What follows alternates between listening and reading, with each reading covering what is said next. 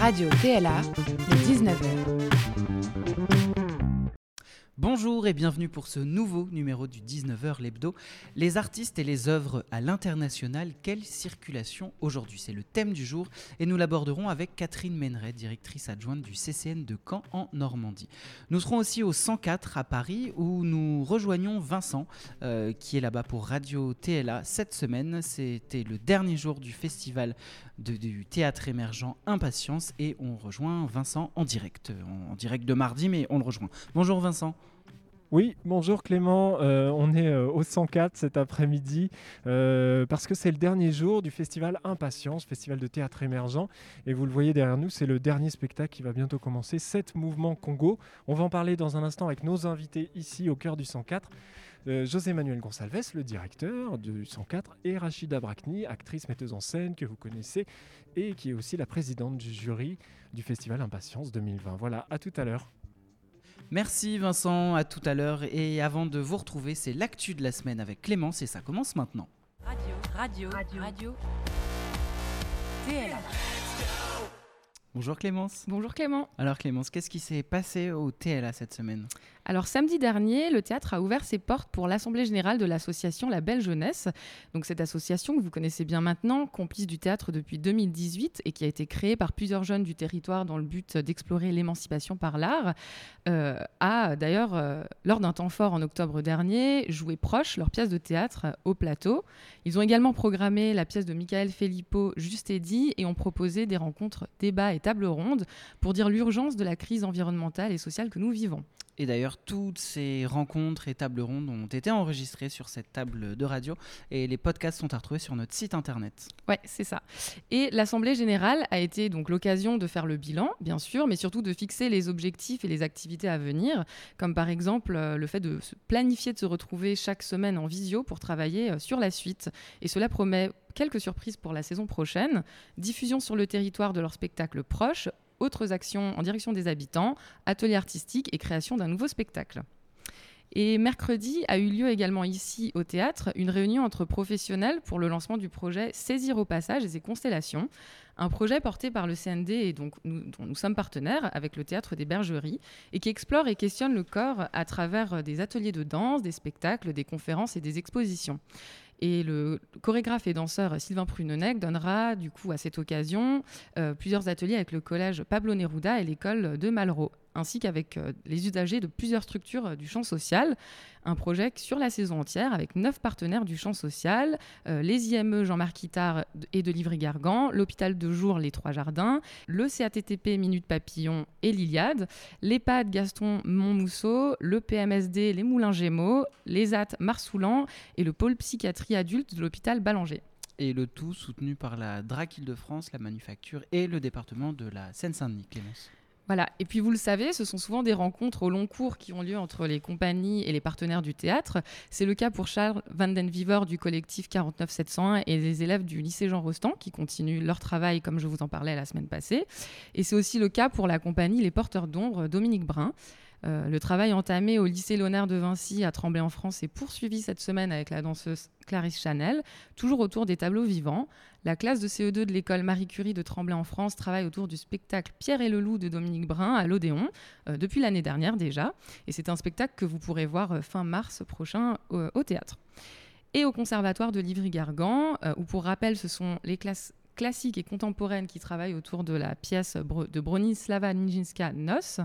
Euh, D'ailleurs, euh, l'équipe s'est glissée euh, dans l'atelier pour vous montrer quelques images.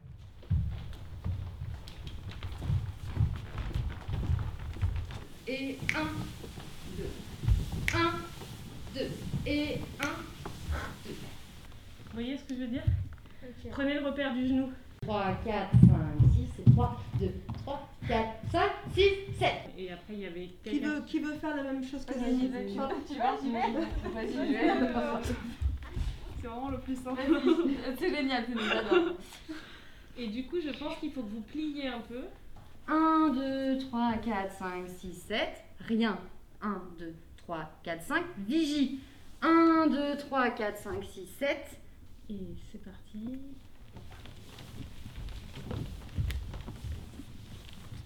Voilà, super. Super. 2, 3, 4, 5. Ouais, super. Et bien sûr, l'équipe du théâtre reste active, puisque l'équipe technique s'occupe notamment de la maintenance des machineries du plateau et de l'entretien du bâtiment, pour assurer une réouverture en toute sérénité lorsque ce sera possible. Une date de réouverture, Clémence? Pas pour le moment, non. mais on l'espère prochaine. Euh, et en tout cas, tout ce que tu viens de nous relater nous montre que même si le théâtre est fermé au public, il se passe des choses sur le territoire avec les artistes, euh, les habitants et les différents partenaires. Merci Clémence, à la semaine prochaine. À bientôt. Et tout de suite, on retrouve Vincent au 104. Alors, on reçoit aujourd'hui dans le 19h l'hebdo Rachida Brakni, bonjour. Bonjour. Bienvenue, vous êtes actrice, metteuse en scène, présidente du jury du Festival Impatience 2020 euh, et José Manuel Gonsalves, directeur du 104. Bonjour José Manuel. Bonjour. Bienvenue. Euh, merci de nous accueillir chez vous, euh, José Manuel. On est ici parce qu'aujourd'hui, 2 février, c'est le dernier jour du Festival Impatience, festival de théâtre émergent qui s'est tenu malgré tout. Un festival partagé par les journalistes, mais aussi par les professionnels qui sont venus nombreux et nombreux assister aux représentations. Rachida Brakni, à quelques minutes là d'assister au dernier spectacle 2020. Comment vous vous sentez? Comment vous avez traversé cette euh, période intense de spectacle, euh, dans cette période intense de non-spectacle? Et puis, comme présidente du jury, quel regard vous portez sur euh, cette édition 2020 Bah, Déjà, j'étais très heureuse que euh, le 104 et Télérama maintiennent ce festival. Très sincèrement, je, n'y enfin, voilà, croyais pas beaucoup. Et euh, malgré tout, le festival a eu lieu. Et, euh, je trouve que euh, en ces temps difficiles, d'avoir une petite fenêtre, même si cette ouverture est, très, très, très petite, ça permet quand même d'avoir un, un- regard vers l'extérieur. En tout cas, voilà, d'imaginer un ailleurs. Donc ça, c'est formidable. Et puis, j'ai vraiment pris conscience, c'est fou, c'est quand on s'est retrouvé le premier jour avec tout le jury, avant d'aller voir le premier spectacle, je, leur ai dit, j'ai l'impression qu'on est un peu une société secrète euh, qui allons voir euh, une chose qui n'existe plus. Et, euh, et j'avais vraiment la sensation d'être privilégiée. Et j'ai vraiment pris conscience euh, du fait que c'était quelque chose de, primordial, quoi, la- l'art. Quand on décide il m'est arrivé pendant de longs mois de ne pas aller au théâtre, mais c'était un choix délibéré. Tout d'un coup, quand on me retire euh, ça, c'est- terrible. Donc euh, j'ai eu beaucoup, beaucoup de bonheur à, voir, euh, à retourner au théâtre et à voir la création voilà, dans sa diversité. Et on a vu une diversité, notamment avec la sélection Africa 2020. Euh, Africa 2020, c'est une saison dédiée à l'Afrique dans toute la France, une programmation qui regroupe plein de médiums hein, qui vont de l'art de la scène aux arts plastiques, en passant par la gastronomie, l'architecture. Intégrer deux jeunes compagnies euh, issues de la sélection Africa 2020, c'était un, un pari. Déjà parce que c'est une première, et puis qu'avec les contraintes sanitaires, euh, première euh, parfois rimée avec galère. hein. Je vous regarde José Manuel, mais pourquoi c'était important de les accueillir euh, quand même et euh, de pouvoir montrer cette sélection Africa 2020 dans le Festival Impatience 2020 Alors je réponds à la première, la deuxième ou la troisième Euh, question? Celle que vous voulez, au choix. Non, En tout cas, plus sérieusement sur l'Afrique, oui, on avait décidé de- d'inscrire au fond le, festival aussi dans, cet événement qui est un événement euh, national, euh, de rendre compte de la création euh, africaine. Et c'est vrai que moi-même, j'ai un peu tendance parfois à m'en tenir à ce que souvent les médias majoritaires que sont la télévision nous donnent à voir de l'Afrique. Et au fond, la création elle-même, telle qu'elle se construit, là où nous la construisons ici en France, on la voit peu, donc on, trouvait ça assez, assez légitime et assez beau d'avoir une fenêtre, pour reprendre les termes de, de Rachida, d'avoir une fenêtre sur la création africaine. Elle est à la fois euh, euh, modeste, puisque c'est deux compagnies qui devaient être reçues, malheureusement, euh, on n'a pu en recevoir qu'une, on va voir tout à l'heure. Mais, pour autant, on l'a fait avec conviction, avec force, et puis surtout pour nous, c'est souvent comme ça qu'on voit les choses au 104. C'est quand on ouvre comme ça une, une fenêtre, c'est pour nous aussi l'occasion de continuer en fait ce travail et d'enclencher au fond une relation sûrement un peu plus, euh, un peu plus pérenne avec, euh, avec alors l'Afrique. En, plus, ça veut, enfin, il faudrait préciser parce que l'Afrique c'est un continent, c'est comme si on disait l'Europe. Donc euh, je dirais que, en tout cas, on va essayer d'aller aussi regarder de ce côté-là ce qu'est l'émergence et ce qu'est la création euh, euh, sur, ce territoire, sur ce continent. Et justement, on parle de l'international. Moi, j'ai l'impression qu'il y, a- aussi ce mouvement de repli qui nous pousse à, moins voyager, à faire attention aussi à, consommer localement. Ça peut s'entendre parfois pour le spectacle. Comment vous deux, Rachida Brakni, José Manuel Gonçalves, comment vous réagissez à ça? Et est-ce qu'au fond, s'il y a quelque chose qui doit voyager, qui doit euh, passer les frontières aujourd'hui, ça doit être la création artistique? Comment vous ressentez ce, besoin, ce, repli et en même temps ce besoin d'ouverture? Justement, plus, euh, plus par la force des choses, il y a un repli pour, pour des raisons économiques, pour euh, des raisons écologiques, plus on va avoir besoin de faire voyager ce qui est immatériel et qui n'a pas de valeur pour le coup. Euh, en tout cas qui a une valeur inestimable. Donc, euh, euh, c'est intéressant ce va-et-vient. C'est-à-dire que plus on, va, on va, on va refermer quelque chose, plus on va avoir besoin justement de cet élan pour faire circuler des idées, des œuvres, des, créations. José Manuel, comment vous voyez ça aujourd'hui? Oui, je crois ce que dit Rachida est très juste. Je pense que effectivement la question écologique, elle doit pas, elle doit pas gommer une chose qui est au cœur d'ailleurs de l'écologie, c'est le rapport qu'entretiennent euh, en euh, les humains euh, entre eux dans leur diversité. Et ça, ça peut pas se faire par, par une interface, au fond, que ce soit quelqu'un qui ferait à la place d'eux, ou, ou, pire, que ce soit un matériel ou une modalité qui soit à la place d'eux. Il faut que ce soit... il y a une thermie dans le rapport humain, et ça ne peut pas être remplacé, en tout cas pour le moment. On a beau essayer les capteurs et tout ça, on n'y est pas encore, et je pense qu'on n'y sera pas. Et puis, quand on est dans des rapports humains, euh, on le voit bien en ce moment, c'est compliqué parce que justement, on ne prend pas l'être dans son entier. Là, aujourd'hui, on nous enlève une partie euh, de ce qui nous identifie euh, dans le visage et on voit bien que c'est compliqué, que ça change les rapports. Alors, je suis sûr que demain, on pourrait tout à fait, sûrement, tous vivre à distance en échangeant uniquement par les réseaux sociaux ou par des images. mais en tout cas, ce qui fonde, je crois, au fond, l'écologie, c'est le fait que l'on soit humain. Et peut-être ce qui est nouveau, c'est qu'aujourd'hui, on prend conscience de ce qui n'est peut-être pas humain, mais qui a une pensée, qui a une vie, qui a une organicité. Euh, l'idée euh, notamment du rapport qu'on entretient au végétal. Mais ce n'est pas euh, l'un remplacé par, par l'autre. Il faut absolument que ce qui est la thermodynamique des rapports humains, ce que souvent on dit la chaleur au fond des rapports, et ça peut être la froideur d'ailleurs aussi par moment, mais qu'on ait le droit de saisir ça. Ça c'est hyper important. C'est pour ça que J'avoue que jusqu'à présent, euh, je me disais spectacle vivant, ça, m'énervait en fait ce terme. Je trouvais ça, ça veut dire que les autres sont morts. Alors comme vous le savez, je m'intéresse à toutes les formes d'art. Et en fait, je comprends encore plus en ce moment pourquoi ça s'appelle spectacle vivant. Je pense qu'effectivement, il y a une vraie, vraie différence. C'est pas mieux ou moins bien, c'est juste que c'est différent. Et cette différence-là, elle compose ce qu'est notre humanité. Et c'est euh, ce qu'on voit en ce moment sur les scènes. Sur ce qu'on voit sur les scènes, c'est aussi ce qu'on peut voir quand c'est ouvert au 104. Euh, le 104, on connaît sa force, euh, qui est la, programmation, euh, par son, assise, à la fois internationale, nationale, sur les, propositions artistiques, mais aussi par son inventivité dans les propositions que le 104 déploie. Dans cette période, comment, au fond, vous voyez l'inventivité des artistes qui est retravaillée ou pas Qu'est-ce qu'ils ont envie de, de, reprendre de, cette période pour vous proposer des choses à vous qui êtes euh, euh, au cœur de ce qu'on peut proposer euh, dans le spectacle vivant, pas vivant en France? C'est compliqué. Ce qui est compliqué aujourd'hui, c'est c'est de mettre en œuvre. C'est pas tant de savoir ce qui existe et de, et de garder des contacts, c'est comment on fait pour, pour le partager avec les autres. Parce que au fond l'ADN du 104, mais c'est valable pour tous les artistes. Euh, Rachida, qui est certes euh, une, actrice de télévision, euh, de cinéma, évidemment, mais aussi de théâtre, il est clair que la question du théâtre, à un moment, il y a une chose, c'est que vous-même, pour le saisir en tant que professionnel, ce que fait Rachida, si elle m'envoie une, une, vidéo, c'est pas suffisant. Donc, c'est comment je fais pour retrouver ces moments qui me permettent vraiment de juger, au fond, de ce qui va se passer.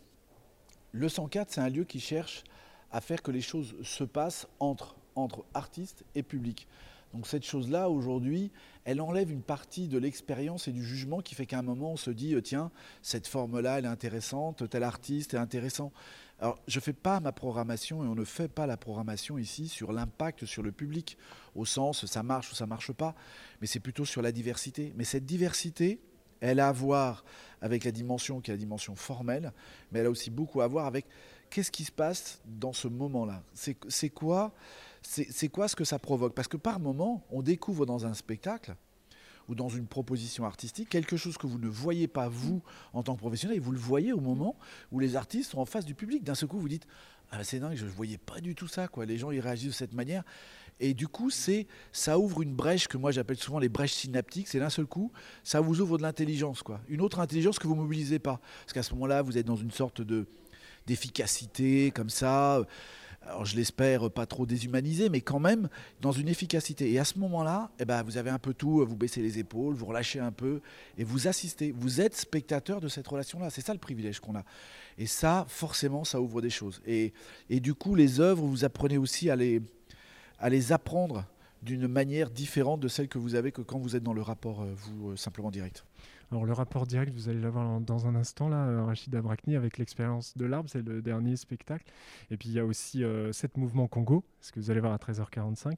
Euh, c'est ma dernière question, euh, Rachid Abrakni. On sait que vous êtes attaché au, texte, à leur interprétation, à l'écriture aussi. Qu'est-ce que vous aimez quand vous découvrez ces jeunes auteurs qui sont euh, des jeunes aussi metteurs en scène? Qu'est-ce que vous avez euh, euh, envie de venir chercher ou alors est-ce que vous vous laissez porter complètement? Qu'est-ce que, cette sélection Impatience vous a raconté à ce moment-là du texte? Elle m'a raconté plein de choses, cette, sélection impatience. J'arrive vierge, je j'arrive pas avec des idées déjà euh, préconçues sur euh, ce que devrait être un, festival de la création contemporaine, pas du tout. Euh, je me laisse vraiment traverser par les spectacles. Ce que j'ai observé après, après ces quelques semaines, c'est qu'il y a une vraie diversité, une vraie vitalité que, que les spectacles sont vraiment aux prises avec la société, que ce soit sous, la forme de la, politique, l'écologie, le couple, l'intime. Enfin, ça traverse plein, plein, plein de, thèmes. Après, c'est sûr que dans un lieu comme celui-là, euh, qui est forcément euh, aussi insufflé par, euh, par, par, par José Manuel, on, on retrouve cet ADN dans les spectacles. Et, c'est vrai que moi, je suis très sensible à, à cet art pluridisciplinaire. C'est-à-dire que, euh, euh, que c'est de l'art vivant, donc du théâtre, mais c'est des corps, c'est euh, aussi ce qu'on pourra apparenter à une œuvre contemporaine, par exemple, dans la, dans la scénographie. Donc c'est vraiment l'art vivant, mais dans toute sa globalité, en tout cas quelque chose de, de, de, qui est à multifacettes. Et, et, et, et c'est intéressant de voir quel prisme euh, va primer plus qu'un autre, ou quand il y a euh, quand même malgré tout un certain équilibre. Donc euh, euh, je trouve que c'est ce qui fait la spécificité de ce, de ce festival. José Emmanuel, vous êtes d'accord? Euh, je ne peux qu'être d'accord. Je Oui, vais pas- bien je- sûr. Je, je vais pas aller contre ce que dit Rachida, d'autant sûr. plus que c'est quand même. Non, en tout cas, euh, trêve de plaisanterie, ce que je trouve assez formidable dans cet exercice, c'est que au final, tout le monde, euh, tout le monde est dans une dans une attention euh, et dans une attention à l'autre. Ça, c'est extrêmement important. C'est-à-dire que ce que dit Rachida et que- et qu'elle porte dans ce dans ce dans ce jury, c'est que d'emblée, alors il y a la situation qui renforce ça, mais au-delà de ça, il y a quand même l'envie, le désir, le, le désir de la rencontre avec les autres. Et donc ça, ça veut dire que du coup, euh, évidemment, c'est une grande artiste et elle est repérée par ces artistes de cette manière-là. C'est ce qui fait aussi qu'on lui propose cette présidence. Mais c'est pas c'est pas une observation qui est faite de haut. Il n'y a pas de rapport hiérarchique. Il y a un rapport de sensibilité en fait. Et du coup, quand elle regarde les choses et quand elle sort euh, des spectacles, eh ben, je, je vois bien comment elle réagit. Elle réagit comme euh, Rachida, quoi. Rachida, ce qu'elle est, c'est-à-dire que d'un seul coup, elle dit, euh, elle va pas dire ce que j'aime, j'aime pas, mais on sent tout de suite sur son visage, elle a été traversée par quelque chose. C'est-à-dire qu'elle continue d'être euh, vivante au final, parce que c'est pas simplement une c'est pas simplement une, une stature, c'est pas simplement une réputation, c'est une personne.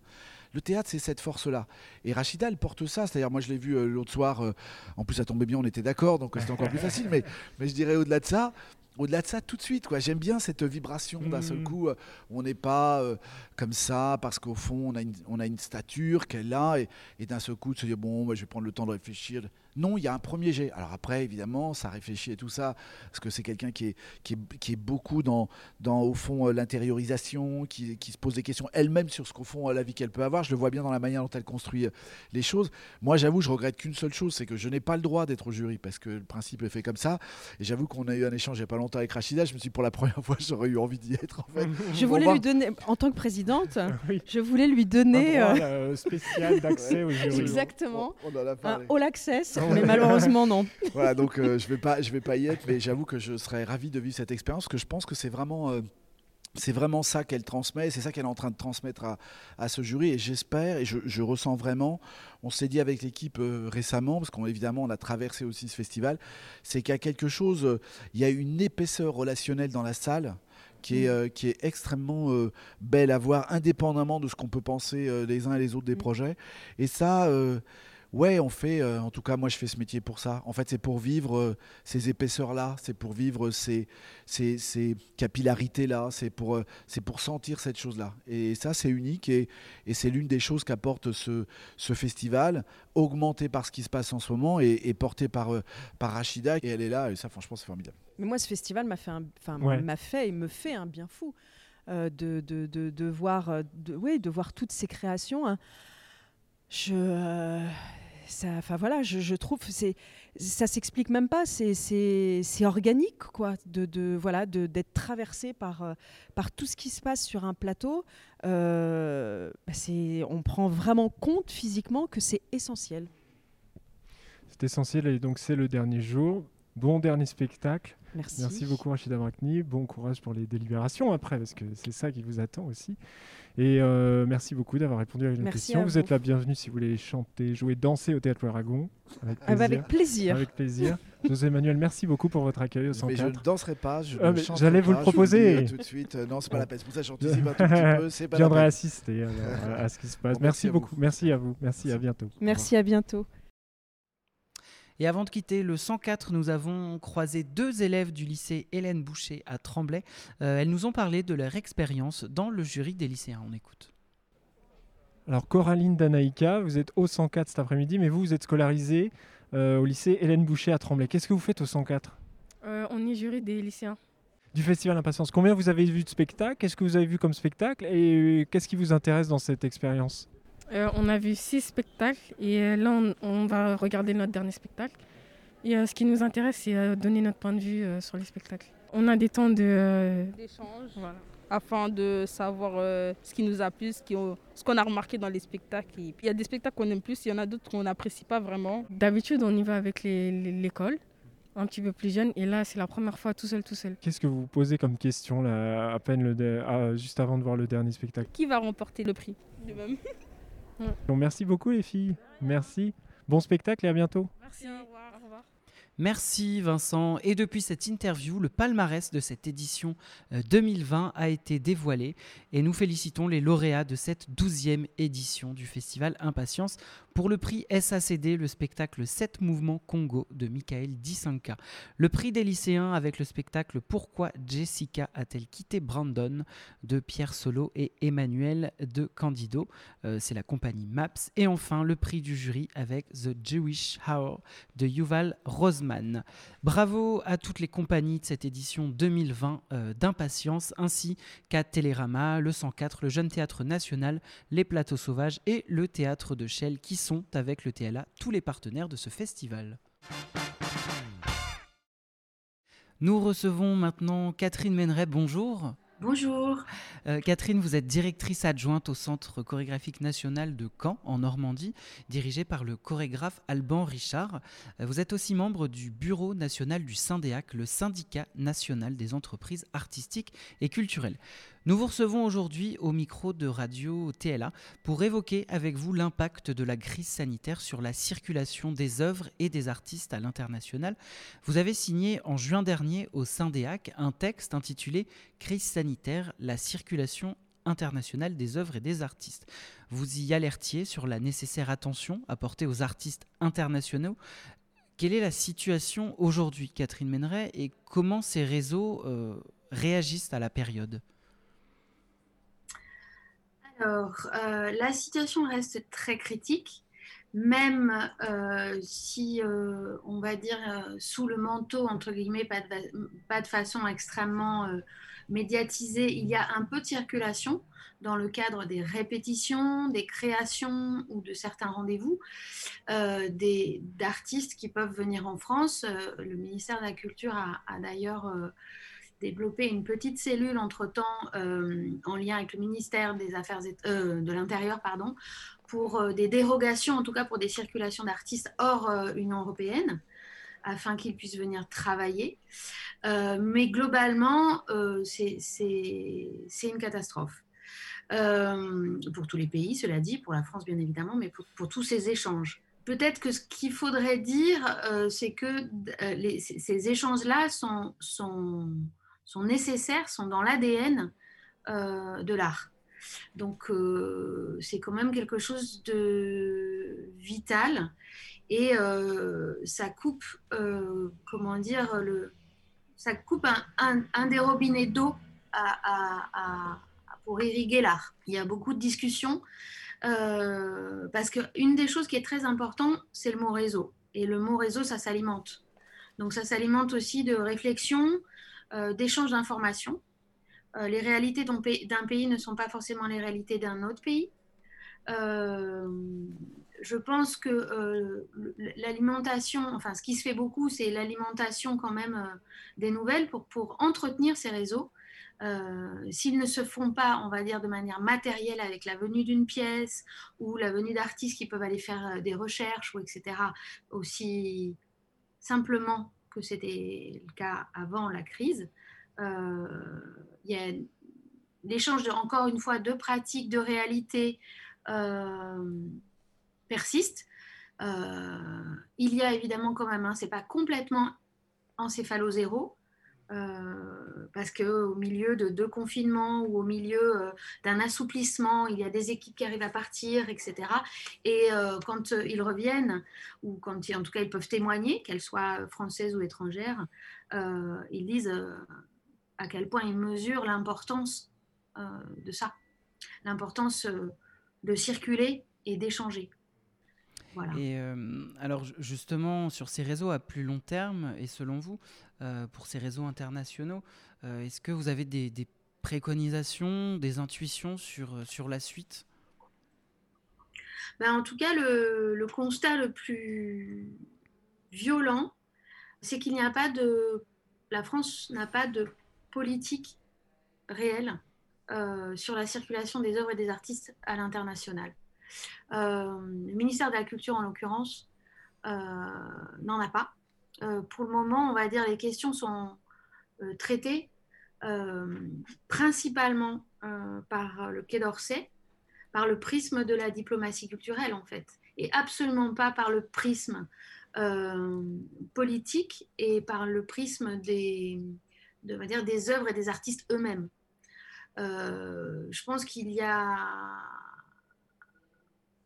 vraiment en fait euh, une nécessité, ça pourrait être, euh, serait formidable. Si c'était dans le programme d'un nouveau ou, dans le programme d'un nouveau candidat ou d'une nouvelle candidate pour la présidence française qui pourrait, voilà, c'est celui de, travailler à une réelle politique. Euh, de cette circulation des œuvres et des artistes, qu'ils soient pour le spectacle vivant, mais pour les arts plastiques, pour le, pour le cinéma, euh, pour la littérature, euh, et des moyens alloués. Ce que vous dites, c'est que c'est une vraie question, enfin oui, c'est une vraie question politique. Oui, c'est une question politique et qu'en en plus, tout, tout, cela doit aussi s'adjoindre à une réflexion sur euh, le climat, euh, circuler, comment on circule, pourquoi on circule, euh, de quelle manière on circule. C'est-à-dire évidemment qu'il faut le traiter complètement conjointement avec la question. Tout le monde en a bien conscience. et à l'inverse peut-être de position de certains artistes, moi j'aurais plutôt tendance à, défendre la nécessité de circuler, par contre, comment on circule, pourquoi on circule, de quelle manière on circule, euh, afin d'être, de traiter aussi les questions écologiques, euh, serait, euh, à mon avis, un des chantiers à mener de cette manière. l'international, on peut, faut savoir que circuler pas cher, c'est circuler avec, on va dire, des compagnies aériennes low cost, des conditions euh, des conditions, enfin en tout cas ça parle économiquement de quelque chose. Donc euh, ça veut dire qu'on doit traiter aussi conjointement ces questions. Euh, il y a le temps aussi, le temps de combien de temps reste-t-on à l'étranger ou inversement quand on accueille des artistes Combien de temps?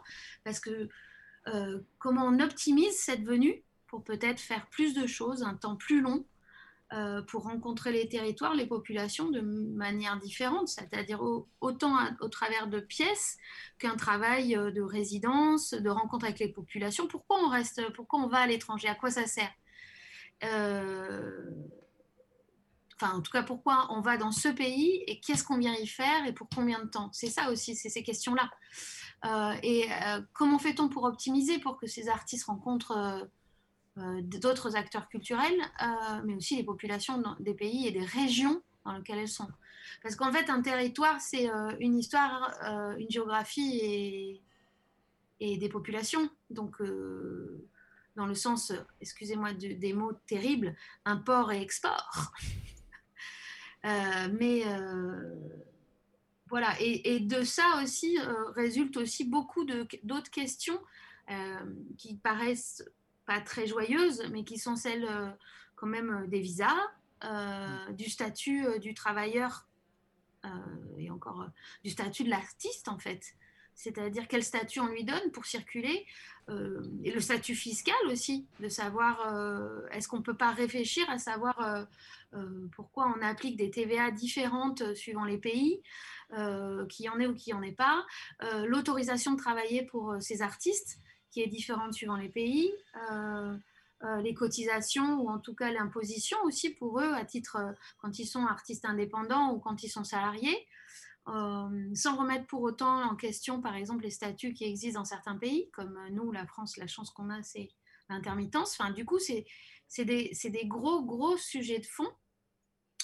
alors, je vous rassure, hein, les équipes artistiques, en tout cas, je parle pour le spectacle vivant, sont bien accommodés et vous avez des compétences extrêmement pointues de la part des accompagnateurs d'artistes qui jonglent avec des règles fiscales, des règles sociales, des autorisations diverses et variées euh, pour faire circuler tout ce beau monde euh, dans les meilleures conditions. Ils sont très très euh, pointus, mais c'est une perte, enfin c'est c'est kafkaïen. Hein. Ils sont remarquables. et je pense que c'est à peu près la même chose pour, pour les, pour les artistes plastiques. Euh, ça se fait, mais euh, à quel prix? À quel prix?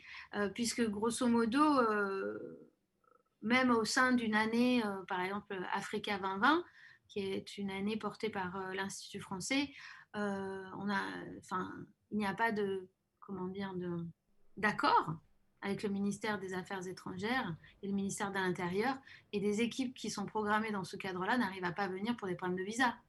Donc on n'est pas rendu, mais heureusement pour nous, euh, les artistes ne euh, nous ont pas attendus euh, pour circuler.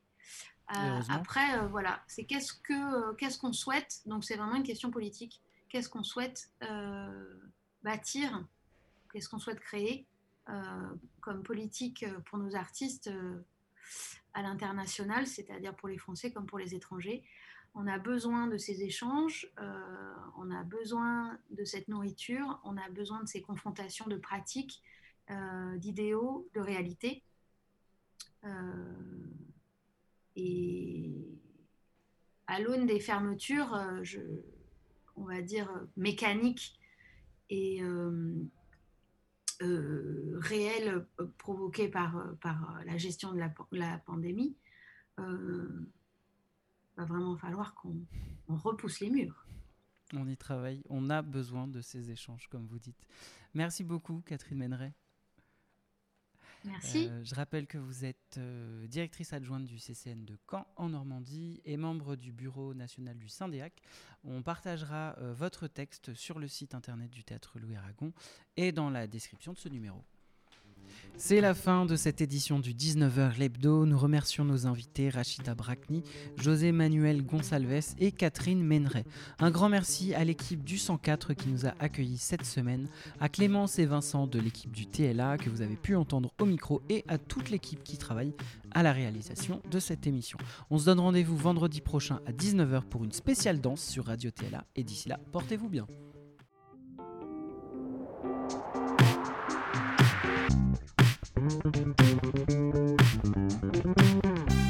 Radio TLA, le 19h.